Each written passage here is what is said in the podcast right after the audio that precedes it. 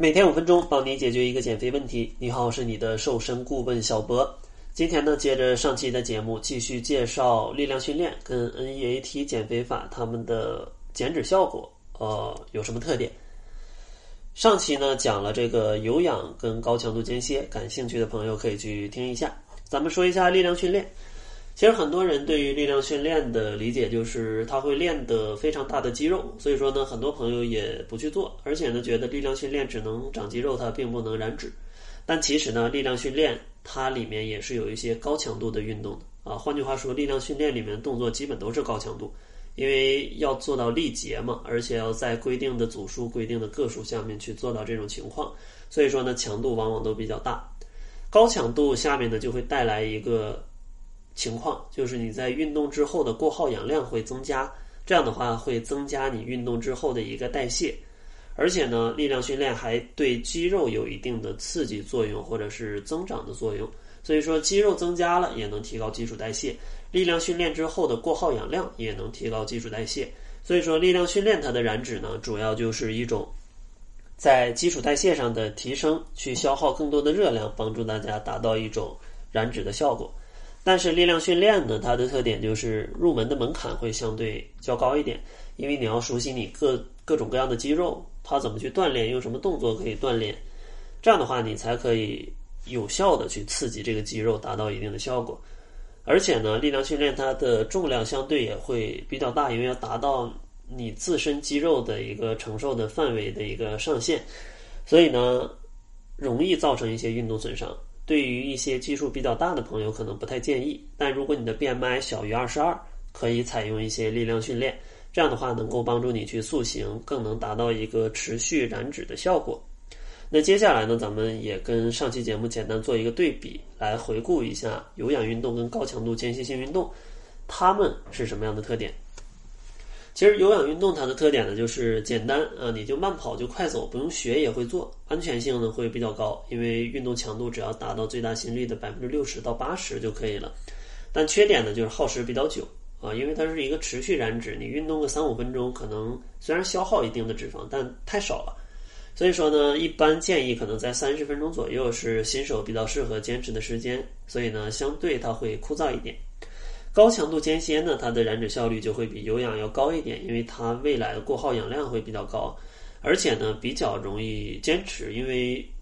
它的可玩性还是比较高的。啊，一会儿快速，一会儿慢速，会比匀速运动啊会要好一些。